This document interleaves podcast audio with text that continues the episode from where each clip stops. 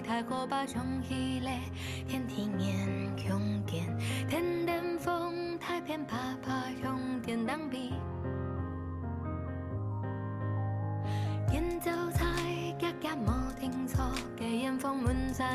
thiên thị ngàn không kiệt, 从来希欢迎大家先来到本周的这个高贵 FM，我是高嘉诚。呃，别的别说了，先提调解我们家家庭矛盾吧。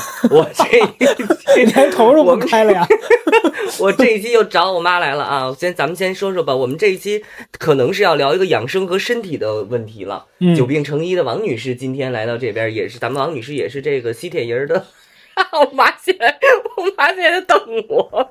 哎呦，我跟大家讲太好笑了。我跟老高这一次请我妈来录节目，然后我妈告诉说，我可不录，我不弄，这这有什么意思？然后我说赶紧的开机了，我妈在那干嘛？我妈在那儿梳头呢，在那儿窝领子呢。我说我们这是音频节目，我们不露脸儿。我妈在那儿说明整理自己的着装呢。哎呦，对，我觉得说明阿姨很重视参加你的这个节目呀，对吧？跟大家招呼吧。你瞧我，我要不，嗯啊，大家好，那个我这儿要不捯饬吧，你要说我，那我吧你也说，我没再说我也没整明白，你说的是，啊，我以为录视频呢，不是，我们这都是我们这都是音频，我们都是现在都是小小奸细，啊 现在都是不能露脸了。哦哦对，现在对他他对他告诉他对。谁啊？你别在这乱说，没有人规定不能露，是你自己选择不露。哎，咱们上一次一起录是一年前，对不对？一年前的这个时候，对不对？就正好要过年，正好要过年，对吧？对我妈祝大家什么怎么着？去年说的什么来着？忘了，去年发大财吧，我记得是，应该是拒绝评价人家。对，然后，然后我们现在已经有六万五千粉丝了，六万五千粉丝了，比咱小区人还多呢。我评价人家干嘛呀？没有让您评价，我们今天主要是聊一下这个身体的问题，所以请到了久病成医，咱们西铁营的这个你给我盼点好，啊该过节了，你告诉我久病成医。不是高嘉诚也是这样，不过我现在本来我这腰就这两天不好了，你这儿大夫盼点儿，别说我哎呦哎呦，听听听听你这声音，到底到底谁是久病成医啊？哎呦哎呦，我正我正盛着呢，我这儿正盛着呢。嗯好吧，来老高说，嗯，来，阿姨，您先您先评价一下这个曹曹德胜最近的这个生病的状态，您觉得他是什么导致的他现在变成这样？哼 嗯，他呀，话题有坑，嗯听见了吗？这话题有坑，他埋好我觉得他坑了。工作太累了。哎，谢谢哦谢谢您，哎没有往你那方向走，我妈没觉得我有病啊。但是阿姨，她昨天说，她说您知道她第一时间她知道她生病，您跟她说您这班可不能不上，她说您收了她公司回扣。对，我想问问这问题，人那医生昨天是给我号着脉说你这气虚啊，你这心律不齐啊。我妈在那问，那能上班吗？人说你这个不行，你就弄一监控。我妈说你可不能请假。为什么那么坚持，非要让我上班儿啊？人医生就差说你儿子心脏跳两下停一下，还要上班儿，咱怎么那么爱上班儿啊？我又不是大夫，我怎么知道你这什么病？看只只口否认，人家人家就人家都已经说了，你现在这个情况，你得休息，你得休息。我妈还特别坚持说，你可不能大请假。夫本来人家这话就得往大了说，嗯，哦，但是咱们可以不听，是这意思吧？那你身体好坏你自己不知道。我我我又早不是大夫，我早我就说了。我我隔着肚皮我就能看见。我早我就说我要休息了，我妈不拒绝，看见了吗？这就是不一样的人呐。咱们这一代人特别的叫什么呀？惜命。但是像我妈这一代人，就是主要是主打一个这个奋斗精神，同意吗？他是的，不奋斗，。现在本来这年底这好多企业都裁员。别唱衰，咱别给社会唱衰了，妈妈，咱别老给社会唱衰了。没有一来就，我觉得阿姨说的很对，我我这我就在反对你啊面对现实，干嘛非得违心的去说呀？对对，我妈主要是害怕这个时候身体不好，就让人公司给开了。对所以我一直不敢怀孕这这呀。本来就是那你，因为我老看那短视频里头好多不是都是，也不用说看短视频，也好多净是失业的嘛。嗯嗯嗯年底了，嗯嗯嗯，有的是公司裁员呀。咱可不能请假。嗯咱这个我又不不是说，再说你有病，那那我也没说，你就那个我我要不不知道你这么严重，嗯，我不严重吧？我现在就是颈椎病、肺感染、心律不齐，再加一个心肌酶提高，还有拉拉肚子，有点睡眠不好，还有一个那个气血水水亏，我也还行吧，其实。你你这确实还能上班啊？你可以可以上可以上。建议你再去那个戈壁滩再徒个步，走个那五十公里，你这马上就别听听听听听听听我的身边。就冲他这说，你说他有病吗？我这我现在我都累着呢。其实我身体是我突然，我跟大家先汇报一下吧，我还没跟大家汇报我的情况呢。嗯我情况是我突然有一天，我心脏突突突突突乱跳。我跟你说了吧，老高，说了，我跟你说说，然后我跟我妈说了，我妈当场隔空啊就给我诊断了，说你呀、你颈椎有问题。我说啊，哦然后我就去照照了，哦，果不其然呀、知子莫如母啊！我妈完全的说对了，我三四我四五六七节儿，四五六七这这这几节儿是反弓，现在是可能是有一些给心脏一些压力，然后我妈就带我去扎针灸了，接下来就开始号脉，号脉我就开始咳嗽，咳嗽完了之后说越咳嗽这个温度越高，人说嗯不太对，你去医院吧，一查咱们就是说乙流，乙流完了之后回来就就发现心率不太齐，哎呦这一连串我就足足的家躺了得有四五天吧，大概现在我是这么一个情况。我把到从星期五到现在。哦，哦，真是嗨，然后所以我这就是最近的一个情况，怎么样啊，老高？老高最近又有没有新的收藏啊？我我是这样子，的收藏，我是这样子，我上周的时候呢，听了这个张琳女士的这个播客，她那期节目里面呢，她请了一位这个巫医啊，具体的就就就可以大家去听一下她那期节目，就说这大夫也是一个跟中医相关的吧，但他可能偏玄学一点儿。然后因为努力学习呢，他们马上要记笔记，因为这因为这我妈没接触过。嗯，因为因为对，因为那个谁，张林他妈也去那儿扎了针，然后他就跟我们描述说，那个张琳的妈妈在那边感受很好，说她咳嗽扎了一针之后就立刻就好了。完了，我这室友这老周也属于长期这个亚健康，他那天就说想去那边。看一下，然后我就带他去了。去了之后呢，然后反正，哎呦，怎么讲呢？我就进到他那个看病的那个地方啊，就感觉那个地方确实是很很神奇的磁场，你就觉得他那地方非常的温和。然后好多年轻人都在那儿看病，在那儿扎针。嗯那屋子里面躺了一溜，就就就三四号在那扎针年。轻人，年轻人现在都不看中医了，看巫医去了。嗯 没有，其实他算是中医的一一一派，但他是就就我具体我不太了解他这一派啊，就是因为一般咱们看中医都是那种望闻问切嘛，包括我们最近在学的这个，他主要就是这个。然后那个大夫呢，他就是看，他只看你面相，他都不摸你，他就能说出来你是怎么回事儿。反正这老周进去呢，他看老周的这个面相，他就指出来他这个胃寒。然后还有他这个这个这个肺热的问题，就只看脸就就完全给他说出来。他扎针扎了一个多小时，我就在外面等，然后我有一搭没搭跟那大夫聊天儿。中间他那些扎完的那些患者就会从里面屋出来，可能跟这个医生有一句没没一句聊聊聊一会儿。然后有一个大姐，那大姐就也很不妙，因为大姐看起来非常阳光，看起来非常那个正值当年。结果呢，她说她今年四十多了，然后说自己特别怕冷。然后我我们就跟他交流说，你大概怕冷到什么程度？他说他夏天从来不开空调，然后秋天一到，他就得把电暖气打开了。哎，王女士也怕冷。王女士，您说说您这怕冷的三十多年的经历吧。三十多年，我妈，我给你，我真的一点都不夸张，十月份开始穿秋裤了，这嗯早了晚了，十月份有点晚了正了。常正常。正常啊，开哎，玩其实十月份还好，我觉得，我觉得十十月份北京金秋十月，呼呼冒汗。你看看，就是大家十月份在穿啥？废话，那那人和人的体质不一样，能能都千篇一律呀，对对对对，是主要的是我们家，我们？家这不能强调说全统一吧？是的你要吃饭，你吃一碗，我吃半碗，那咱俩能一样吗？那咱们这体质属于什么体质呢？咱们属于极寒体质吧？嗯，我跟你又不一样，我属于你是累的，我是不是？我是说白了，我自身体质就弱，咱们凭着自己的嗯能能力我，自身体质就弱，你不能跟你比，你哎年轻力壮的，你现在但我已经总结了，咱们家这个角落，就是我在我这床这就是有风啊！我这这床头现在已经世界三大极寒之点了，这是北极村和那个 珠穆朗玛峰之后第三个极寒之点。我现在回家一周，我发现我们家这墙漏风，哎呦，这是真的，他哎呦哎呦，我们这贫民那窟，那个啊外，那咱们家这没有外外保温，只有内保温。行行行，感谢政府，不说了不说了，感谢政府。行啊，你说你说，对我刚我刚刚那故事差一点就讲完了，然 然后那大姐就说她很寒，她很寒，完了那嗯大夫就说要给她放点血，就说给她手指头扎一针，让她哦血液流通一下。嗯，完事儿，她扎完针，我一开始在她远处坐着，我就感觉那那个屋里面其实还是挺暖和的，嗯。但是那大姐旁边是阳台，就很大太阳很大，我想去晒晒太阳，哦。因为在那屋里待太久了。啊，结果我就坐她旁边坐了那么一会儿啊，就是嗯。咱真该说不说，坐她旁边就是莫名其妙，我就感觉脚下有一股那个。就是一丝一丝的那个凉凉气儿，它都不是风，就你感觉是那个寒气在往我腿上冒，然后我大概感受到了，可能有个有个一两分钟，我就赶紧换地方。我说这地方好奇怪啊，我还跟那大夫说，我说这为啥就是他这块这么凉？然后那大夫就说他的那是他身上的凉气。结果啊当天我回家，我就怎么说，我感冒了。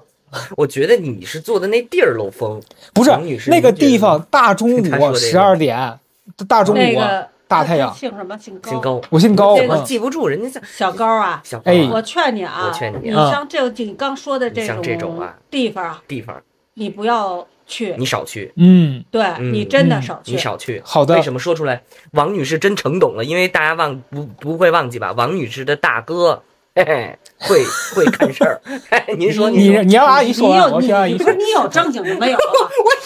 怎么了？你别说，你你先你先你先闭麦，我要跟阿姨交流。你沙汤，阿姨您说你，你你真的那地儿，你像你刚才说的这情情况，你真的少去。嗯，这个一个是你本身他这个是一个瞧病的地儿，对吧？对，哎，瞧病的地儿，你刚才说了，这个人不用号脉，只是看五官就知道能把这个病这个人的病都说的对，是不是？是的，他给那人扎扎针放血时候，你就感觉到凉气了，是吧？所以我劝你这种地儿不要去在什么这么说，咱们不是说非得迷信啊，因为他你本身刚才你说这个就有点玄学是吧？玄医那意思、是吧？那是的，么说他这个地儿聚的都是阴气多，懂吗？懂你一个人一个病人带一种病，一个病人带一种病，都到他那儿去解除了，都攒在那他这屋里了。你要身体弱，那不找你找谁啊？是的所以你少嗯去。我说的是这意思。非常有道理。那我有，那我有一个问题，我完全同意啊。你同意哈？真的不是，你哎，同样的话，我说你为啥就不同意？我我你说的就是不对不。是我说他就不说我放屁，不是我说我说你去了之后你就吸那四样东西叫胀、病、毒、寒。我说你细了这个丝吸 这四玩意儿，他说我放屁。关键是，哎，同样的话从你嘴里啊和从阿姨嘴里说出来，阿姨说起来就很中听，你说就让人想说你放屁，你说这咋你咋整？他老不正经说，但是我觉得是有道理的。你说嗯再有道理，正经说，你好好说。嗯你要就跟他是朋友，你就告诉他，真的不能让他挑拨去这种地儿。嗯，挑拨不是说挑拨，不是，我是说不是你不知道啊，他不听我劝呀，他从来不听我劝呀，这开我觉得不听我劝。我觉得阿姨说的很对，阿姨阿姨是在教你说跟人说话的时候呀，你你这个就是一一种话有好多种说法，你要让人家听得进去才当是你当别人说你那，个当别人指责你的时候，你可以先否认，然后换一种方法承认，这就是哎阿姨的讲话之道啊。你 别在这儿乱说。说说正经的，说就哎你说你说好好说，说开玩笑别开玩笑。我们这个节目它就这样，现在没有正经人了。然后我想问 一我个问题，看你就不正经啊，你就是神经病。对，我们是 KOL，我想问一问题啊，这个您刚才这个问题就是说，像咱们小高这种地方他少去，因为他去他去了之后我说他，你也一样，我没去人家不让我去，人一听说你你这你别往那儿待，我但我有个问题，你像这发热发热门诊嗯是不是也得少去啊？对吧？那你跟这两码事儿啊，不一样吗？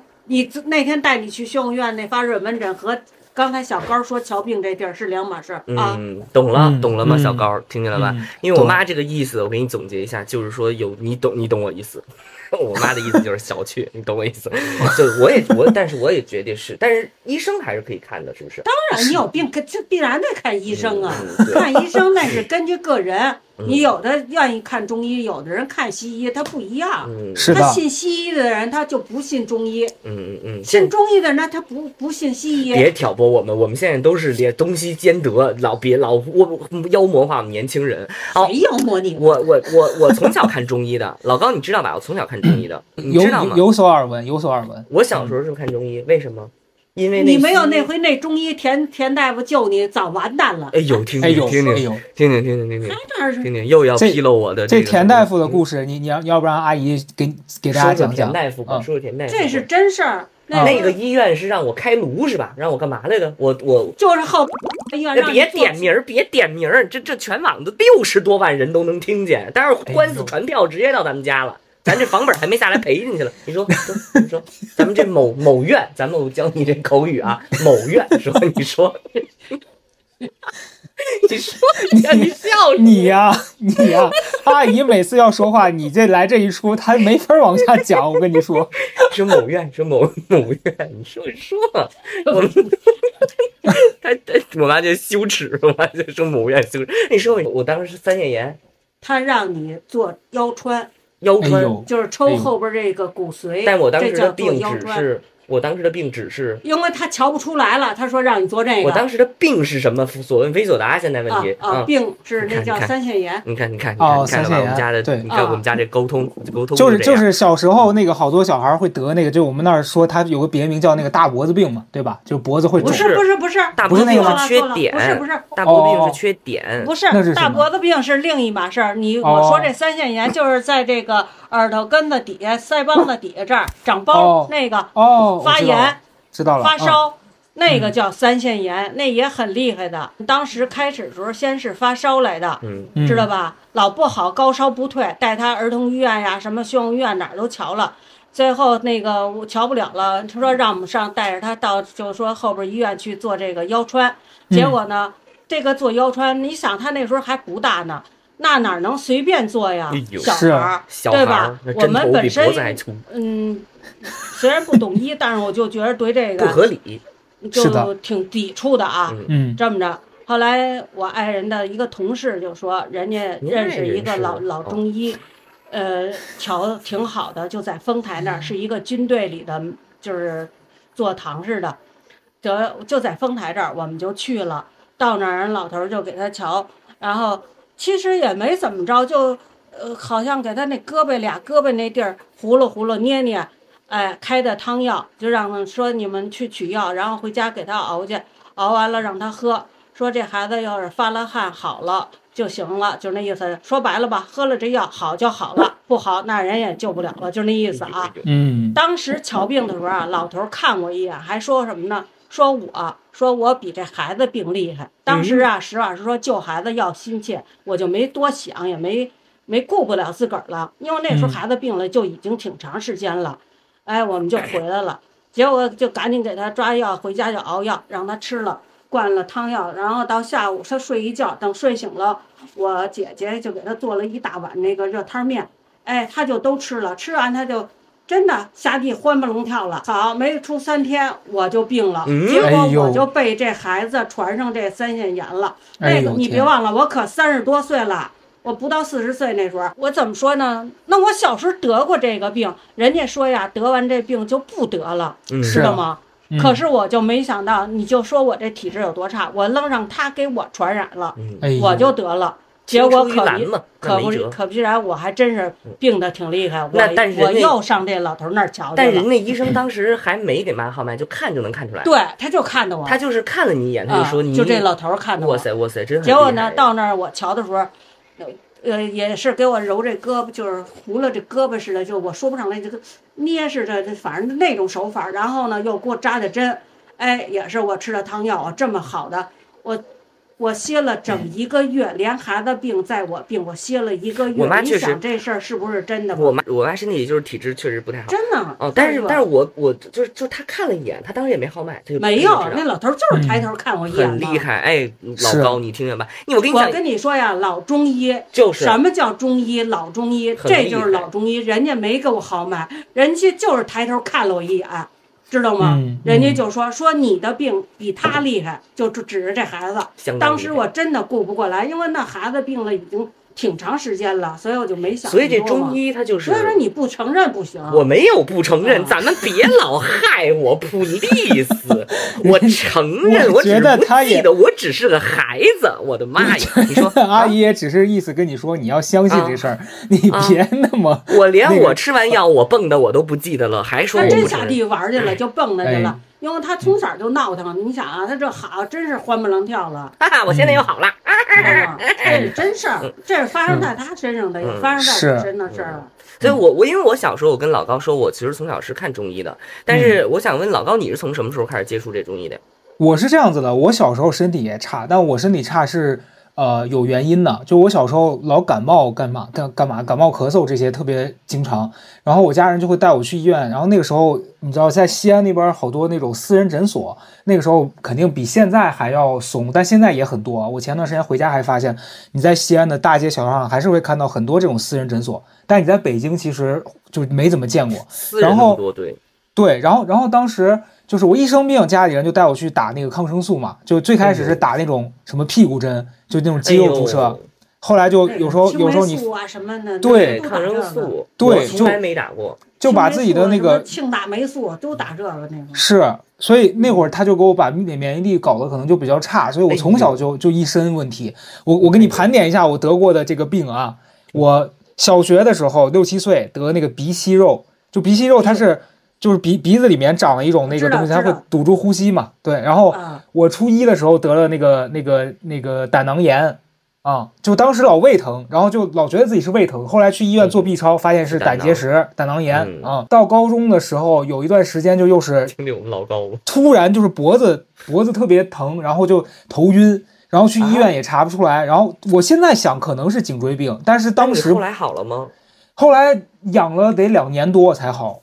哦，我这嗯一次去那个医生说，如果你现在是一高中生，一年就给你弄过来，但是你现在已经哦长成型了，你比较难了，所以你当时可能是正好逢着那个身体增增长的那个年龄，给你就是扳回来了，因为你那个时候骨骼还在那啥我。我我那会儿是那样，你颈椎不好时候，你是十八岁之前的事儿。我我那会儿颈椎我是大学了，都已二十出头，二十左右。那那那你也比他小啊，他现在都三十了，该不行。是我那会儿应该是大学的时候在在外头那个咖啡厅打工，所以经常你干活的时候你得低头嘛，因为你做那些咖啊，啡，那那那是你看，对你长时间低头。然后我可能干了一两年，突然有一天我是跟他们去聚会，然后吃了一个特别辣的东西，好像是被那个东西激发了一下。我第二哎天，起来我就头先是耳鸣，耳鸣特别严重，后来就变成我头不能转，一转就天旋地转的，感觉自己要吐。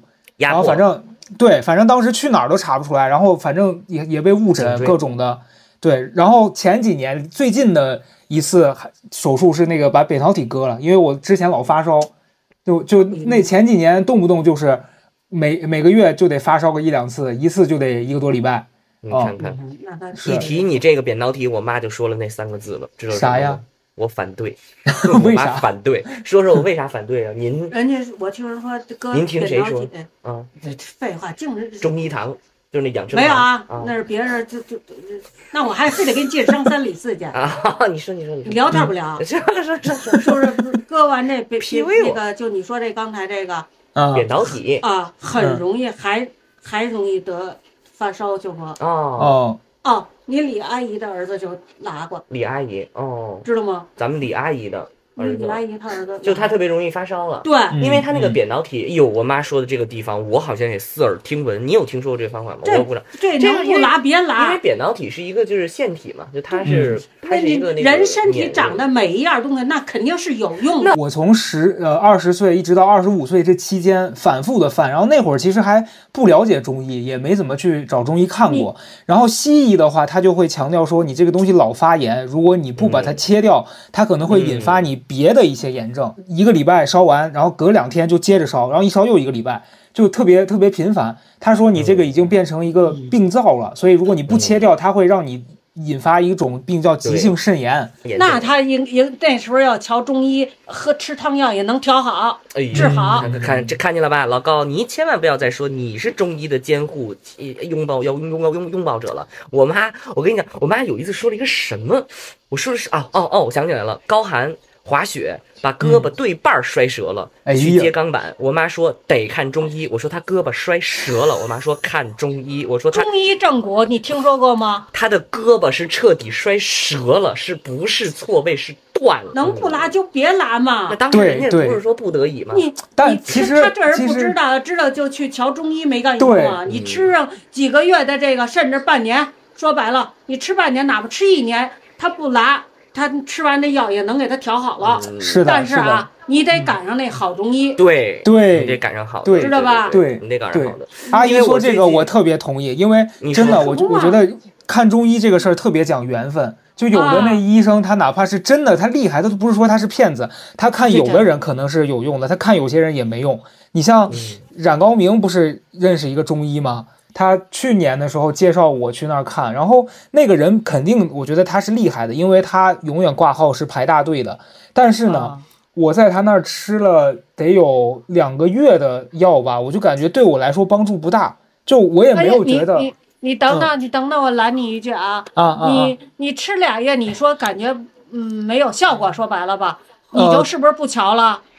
我就我就换人了，因为因为哎他那个，我当时找他看是因为那段时间我腰疼，就是我我去查哦各种也没事儿，但现在想可能是腰肌劳损，但是那个大夫就一直给我扎针干嘛的，可是后来也没什么明显的变化，反倒是嗯。我我最后开始热敷啊，然后最近开始做一些那个什么拉伸的运动之后，我这好多了，然后我我这一次是前段时间不是也是因为碰到一些乱七八糟的这些比较玄学的事儿，人人家那人说我被跟上了还是咋的，就就是，然后我当时也是找人看，是一个朋友推荐给我一个杭州的大夫，然后那个大夫看了看我的照片和我的那个舌头，然后给我开了几服药，我吃了得有三周吧，我就觉得明显是真的是有变化的，因为那段时间精神特别差，然后每天很困。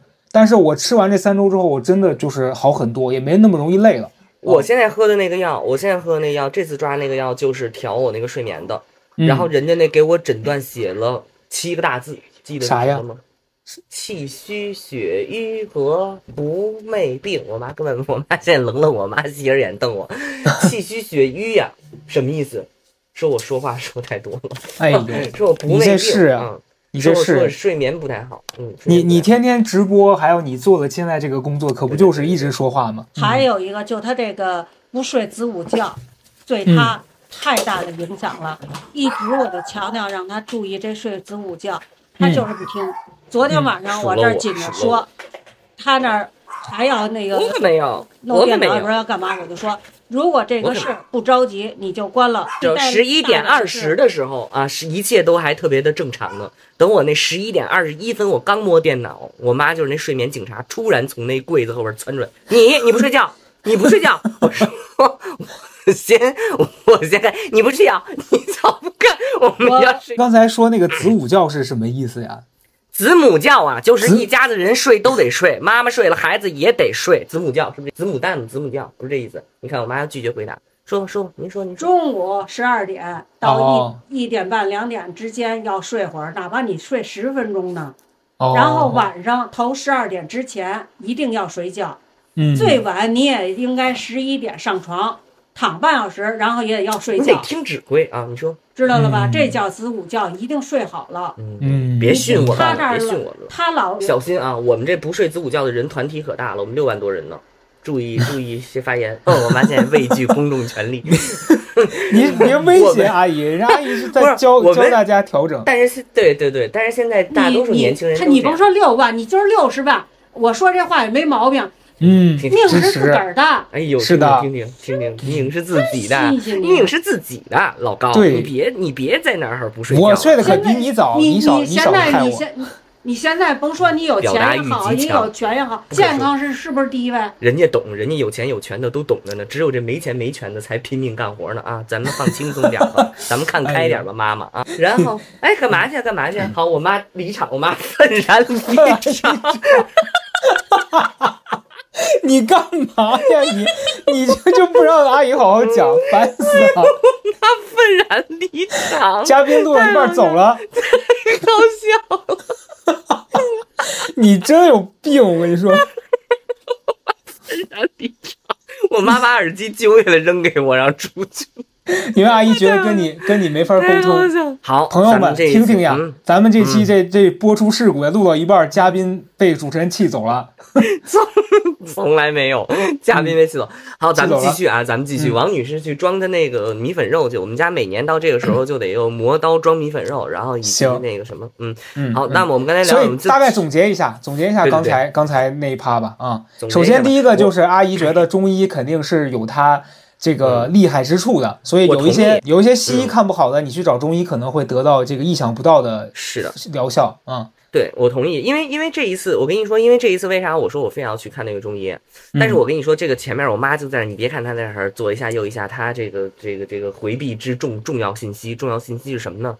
先头先带我去看了一个中医，这中医真的不太灵。这中医，我跟你讲啊，号脉号号我的脉。我说我说好，您先给我号脉。我说我有什么问题没有？嗯，没什么问题，我觉得你挺好的。我说那我这心脏老突突跳，哦，你有心律不齐。我说哦，我说那还有别的问题吗？没有了。我说那我最近有点咳嗽，哦，你可能是肺部感染。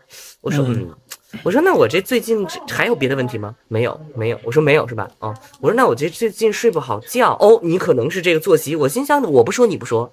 你号着脉，我这儿问你有没有问题，你不说，你告诉说没有问题，我一说你就知道了，然后我就觉得这不太行，我说我必须得再去找一个合适的一个一个真的会看的，因为我发现后来就我我我发现我第一次就是最近这一次啊，第一次看那个中医，他可能并不太会号脉。就说实话，他根本不会，他也会那两下把手搁你手腕上，但他根本号不出来，三个问题一个都没说上来。然后后来我又又又，然后我家里就我妈又说说有一个，然后我就去了。然后那个老医老医师老医生就那个老师傅就很很清楚的，他就知道你大概是什么情况，然后他说也很对，很快就把那个药方开出来了。然后我就说，因为我从小看这个，我是我是了解，我大概比较了解，就是有的时候你比如说我最近有心跳。或者是我最近的这个休息不太好，你要去医院查，什么毛病都给你查不出来。嗯，你就说你现在睡眠不好，他给你看那几项血指标，给你那肯定没有问题。你大白天好人一个，包括你心脏，你只有在你犯病的时候，你心电图你才能看出你心脏哪里不好。所以这种东西，我之前的经验我就觉得看西医或者是看这种照片子肯定没有用。我说那就赶紧给我找一个有经验的，一搭脉一号脉能说出一二三的医生。所以我这一次。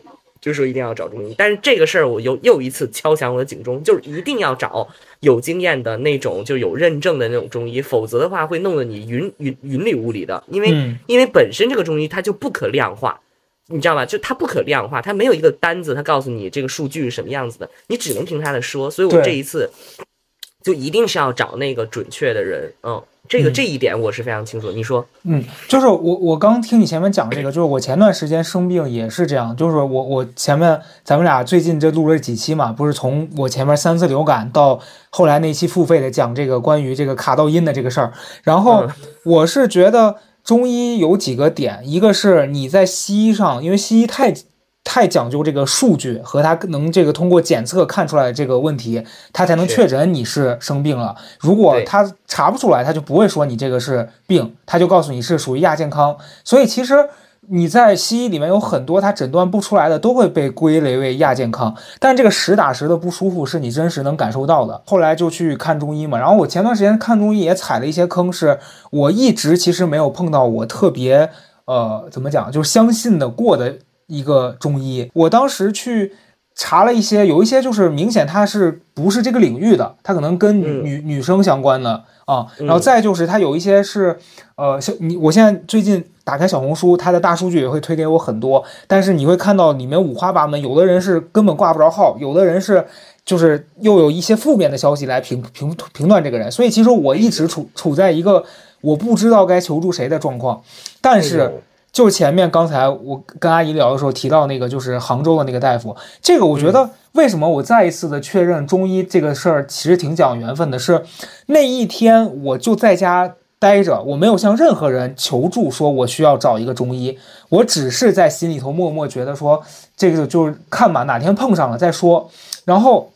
有一个之前跟我一起在外面学习的那个女孩，我们俩平常也不会聊天，她突然在微信上给我发说：“哎，我今天在杭州出差，我看了一个中医，他说我怎么怎么样。然后他的反馈就是说，那个中医他觉得很厉害，因为他近近一段时间身体都不太舒服，但是也是像你说的，去西医就都给他评断为亚健康，但他就还是觉得自己不太对劲。然后去了那个医生那儿，那医生就只说他肺上有结节，以及告诉他应该怎么去养，说他肾虚。然后他他就就很多的这个问题，他那天都得到了解答。他然后我当时就说，那他能给这个外地的看吗？后来说外地可以通过这个网上给你看一下舌头，但是不能诊脉的话，可能会有一点点误差。然后你先吃一周的药，如果有用了，你就再往下看。然后我坚持吃了三周，确实是我最近的精神还有各方面比之前有了明显的改善，我觉得还挺挺神奇的吧。嗯嗯，我我我觉得就是这个这个中医，我这一次看我这一次看病，我还有一个又有一个新的体会，你知道是什么？嗯我就觉得中医这个东西是非常非常昂贵的。嗯，它就是昂贵，它成本上很昂贵。你知道，就是那个，因为那个医生啊，他搭着你的手上，基本上十分钟就跟你说完了。这还是一个，就是已经是 top 级别的医生，他已经是，因为我这一次找的那个医生，他是中医世家，嗯然后他他本身应应该也有七十岁了，然后他他，你想他他已经世家，然后又是这么大年龄的，就是他已经是很好很好的中医了。然后整个这个给你诊断的过程，他一定是根据你的情况，然后有一个 real person 服务于你的，你知道吧？就是现在大家都说整个医疗体系会让更多的什么，比如说机器啊或者什么来参与到医疗治疗和诊断当中，但我我我不知道现在有没有先端的科技，就中医这个事情好像没有办法没有办法量产。就是好像你不能通过一个仪器或者是一个数据把它所有弄出来，当然有一些辅助，但是你就像号脉这件事情，它必须得摸到你，它必须得碰到你，它才能知道你的身体状况是什么的。然后另外就是。呃就是开药，我就发现开药那个过程也特别久，我等了两个小时。然后开药那个环节，哇塞，我就在那观察，因为我已经很久很久没有去过中医，我就这一次观察，我突然发现每一味药，他给你开的时候，就这一味药，他会给你写，比如加大量，然后他会跟你的年龄、跟你的身份都都跟你的情况去调整。然后我就发现，哇，这个不就是所说的定制化服务吗？中医是如此昂贵的一个，你知道吗？你像你想开西医的药，咵咵瞬间不就全都出来了？所以我觉得这个东西确实是它它有效，或者是它的某种，它就在于定制化，它就是对你而言，包括同样的就是配方也会据你的情况，包括时令。就是现在环境，就是外部环境，它也会做调整。我不知道，它很讲究这个吧？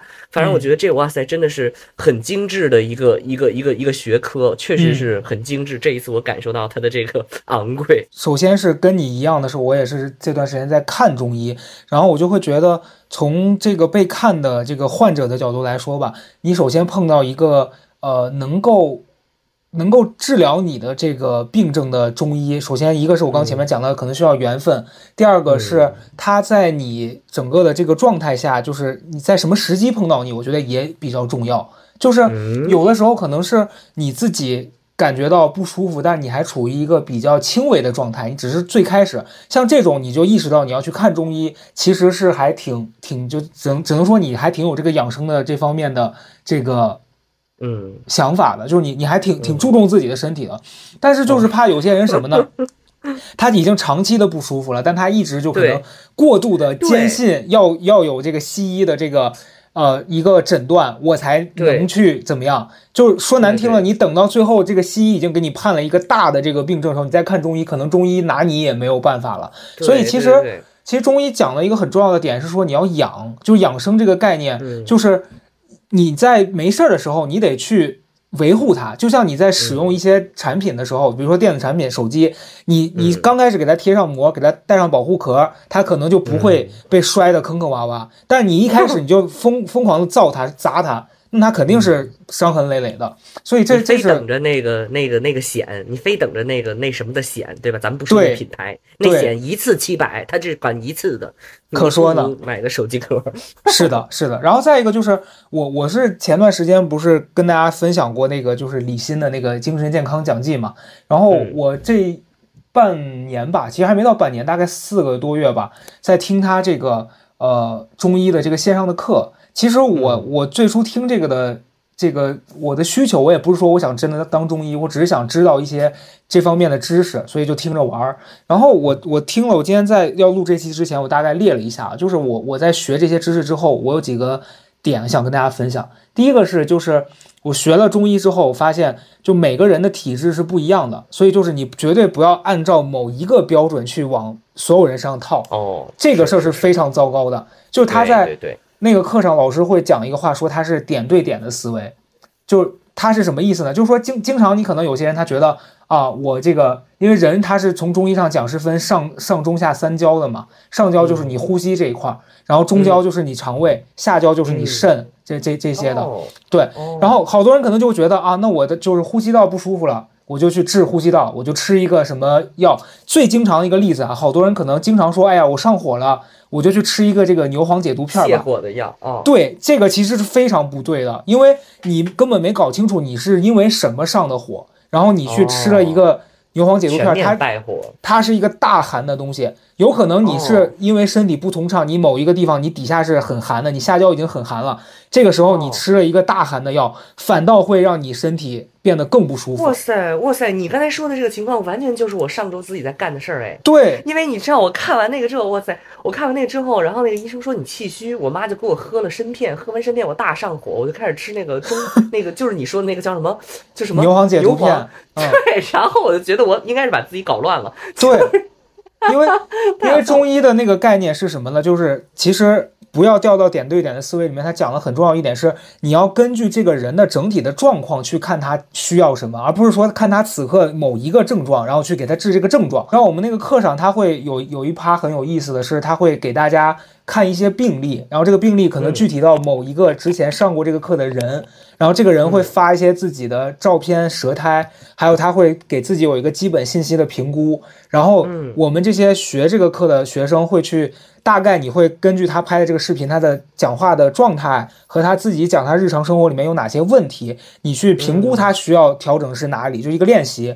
然后嗯。我在做这个练习的过程当中，我就会发现这个东西很有趣的点在于哪呢？就可能以前你作为单纯的患者，或者是普通不了解医学方面知识的人，你都会觉得说，那就是我今天胳膊疼，那可能是我嗯。胳膊要么是皮肤出问题了，要么是骨头嗯出问题了，对吧？嗯？但你不会想到是不是因为你肺别的肌肉哪一块儿，可能你背部的肌肉抻着了，然后导致你这个地方连着疼，所以其实你应该去解决的是你背部的那个问题。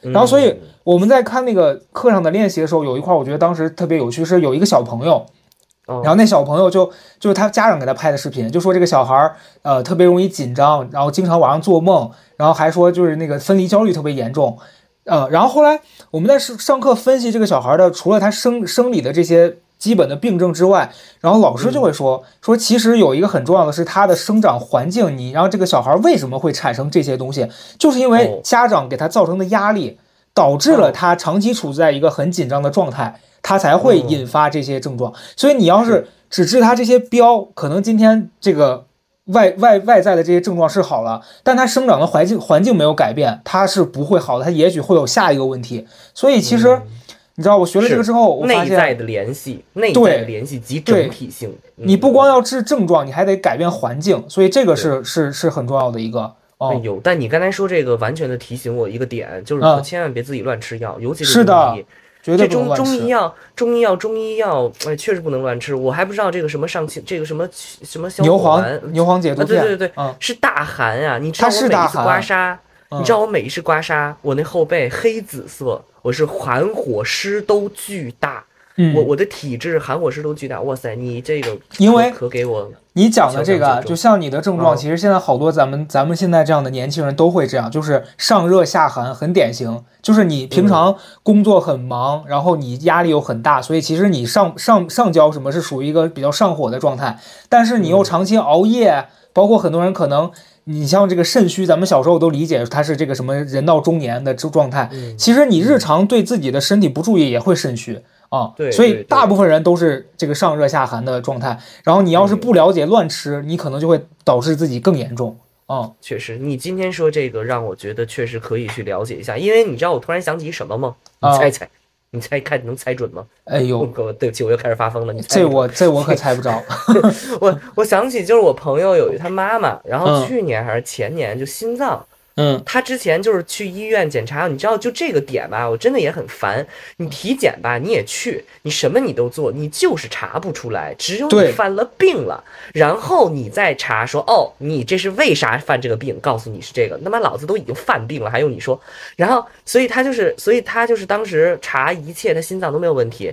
突然有一天，他妈就是心脏突然就觉得不舒服，然后他嗯妈十年前就开始学这个自自学一些中医，他也不是要当医生，但他就是爱好，他就是喜欢。然后他当时就在搓一个什么穴位，我忘了，他好像在搓脖子。然后他告诉说那个东西是有关联的。后来送到医院，那个医生说你你你的你的某个操作是非常正确的，说你的这个操作令他那个循循环在心脏出现问题的那个当下，他起到了一些缓解。然后我觉得哦，然后因为我朋友跟他说跟我说的这事儿，我说哦，那还真是有。他说这个当时是非常非常重要，对他妈来说是救命行为，就是很小的一个操作。否则的话，如果是乱弄，什么心脏不舒服拍心脏，哇，那就糟了。所以我就说，嚯，这个还是有点有点用处的哈。但是还是这句话，我时刻警醒啊，是朋友们时刻警醒，你可千万别一一瓶子不满半瓶子咣当。刚学了两本那个什么讲记，你上街就开始摆摊儿给人治病去了，这肯定是不行的。你进去了，你可别找我们啊。是的，因为因为我在学这个的过程当中啊，我为啥没有说逮着谁就给谁说想试一下？因为我觉得我的诉求就是，我想通过这个改善自己的生活习惯。抓着李佳瑞就开始给他扎针。那那那我真是想想 活烦了，我跟你说，被扎的嘴歪眼斜的。李佳瑞最需要扎的是哑穴，我跟你说，李佳瑞和你啊，一个扎风穴，一个扎哑穴。然后我的第二点要要分享的是，就是呃，我们那个课上老师还强调一点，就是说这个运动对人的重要性啊，就是我们在开课的前前十天左右吧。老师就要求大家每天开始运动，但具体运动你要根据自己的情况来。可能你可可以去跑步，如果你现在基本上他会建议在五十岁之前的人都是慢跑或者是快走啊。然后呃，或者是像我这样，他建议建议也有一些这种力量训练结合着。然后为什么他会之后就要快跑了是吧？不是五十五十岁之后，你根据自己的情况 做一些什么散步呀，或者是站桩，或者是打一些八段锦、太极这些的。偏静的。对，然后这个关于动静也是根据咱们的每个人的体质，就是你像咱俩之前反复提过，就我前几年我那个疯狂去做那种心肺运动，那战绳，哎，那那什么燃脂搏击，我现在就不做了。我现在就是我最近调整，就是我每周做两次力量训练，然后顶多我再做一到两次的有氧，然后有氧我也是会在跑步机上面那个爬坡走，我不会再快跑。我准备打羽毛球，因为这一次医生还说我缺乏锻炼。哎呦，你得减量，我得加。这也不错，对。就每个人，就我说运动这个事儿，一定要是根据每个人体质。前面阿姨也说了，每个人都不一样，有的人吃半碗饭，有的人吃一碗饭。你可千万别觉得，就我觉得现在这个网络上有一个观念是一定要警惕的，就是那种什么帕梅拉火了，所有人都凌晨凌晨起来，就不是凌晨，就是清晨起来空腹跳帕梅拉，这个事儿是非常要命的。就是就很猝死。你要知道，有有的人他的体质他是可能适合这这样子激烈的运动。从中医的角度来说，他可能身体是比较比较结实的，而且他是需要开的，他是需要拼命的去把自己身上聚集的能量去去消耗掉的。打开，对对对。然后有的人他像我。就本身就比较虚了，如果我还清晨起来去跳帕梅拉，那三个月之后咱就八宝山见吧。啊，哎呦，你就你就哎呦，你就你就跟那帕梅拉跳一块儿去了，你也变成那数字。众所周知，帕梅拉是个 AI，大家别跟着他跳，他不知道累。你跟他跳二十分钟，他喘吗？那女的，我每一次在家里跳，我说这这是不是个假人？然后我觉得他是机器人，嗯。对你，呃，就你刚才说这个，就是有些人他就适合藏和养，就是你要把那个东西是吧？我懂，我懂你意思。哎，我跟你讲，我懂，我不是说我不懂，我不是说我不信。我之所以对某个引号上的中医这些年比较反反感、抵触，就是因为有太多不懂的人，然后在那搞，就给我搞烦了，你知道吧？就什么人都给你弄两点声，而且尤其是我后来看医生，我发现。就什么人都不能说他是中医，他都能给你号脉。就比如说我刚才给你讲那个例子，号了半天什么也没给我号出来，弄得我头很大。你说如果要是一个对中医不了解的人，他肯定会觉得中医是一个伪科学嘛？是的，是的。然后，但但是我是从小都看，我是知道的。尤其我小时候脾胃不好，我吃不下饭，然后我经常容易小儿风惊吓。然后我就我不跟你讲过吗？所有这些小时候都是经常去。我有，我可是那中医的常客。我小时候喝那中药比饭还多。哎呀，嗯，哦，然后最后最后一点是跟大家分享，就是我前两天在听课的时候，然后那个老师给大家的几个建议，他就说，呃，学习这个中医，我觉得也不一不一定局限于这个学这个中医，就大家在生活里面其实也可以做的几件事儿，就是更多感受，然后熟悉自己，还有以我知彼。就是他讲到几个点，是一个是他会让大家在生活里面多去，比如说你觉得你自己气虚，你就可以去打八段锦，然后你在练习这个的过程当中，你可以感受自己在练的时候的状态。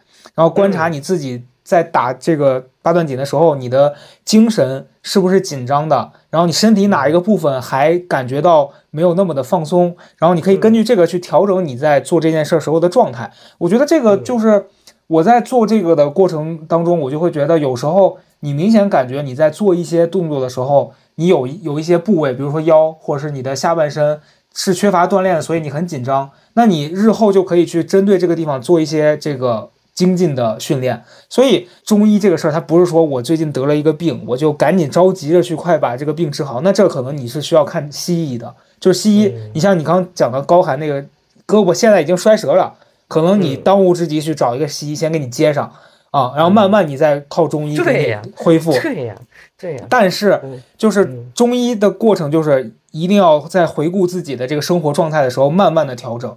哦，就你你哪一块养生做的还不够好，你就在日后的生活里面慢慢的一点一点调整。对，所以我觉得这个对我来说还挺重要。我跟你讲，我生活当中也有看到一些比较，就是呃，就是会比我们更年轻四五岁的人啊，嗯我真的会说，我说你真的你去看一下吧。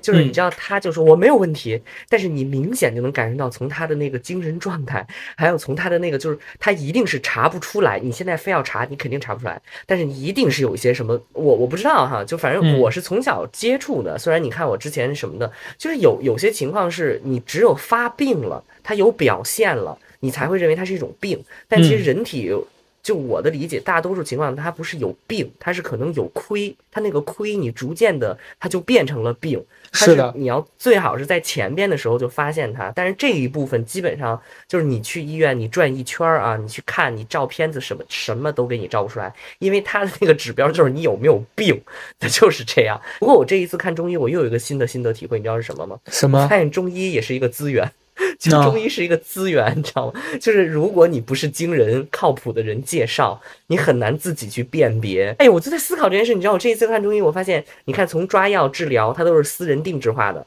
不可量化的，然后那个介绍和找到中医又是一个特别靠私人资源的。这样一个单线就是网络传播的，就它就是它就是很难被大量的呼呼啦啦的这种，我觉得这个可能就是这个学学科的一个特点吧。那我们 我们这一期节目就要结束了。那么关于这一期节目，王女士还有什么想说的呢我就说让小高脚底下别着凉？OK 腰不好嘛。OK，哎脚，底谢谢阿姨别。着凉，嗯好要穿袜子，而且要穿那种毛拖带后跟儿的毛拖在屋。好的，好的。那对我们这个啊听众朋友们呢，我们听众朋友们都是小高这样的，就是保暖呀，你冬天就是保暖。嗯，过来人了。别别那么神经病似的露脚腕子。谁呀？你我可没有，穿那矮檐袜子，我那露露西装，露露露露西装，我那是我就是。保暖，一定要保暖。嗯，朋友们，到保暖，王女士今天给大家的最后一条人生箴言啊，保暖。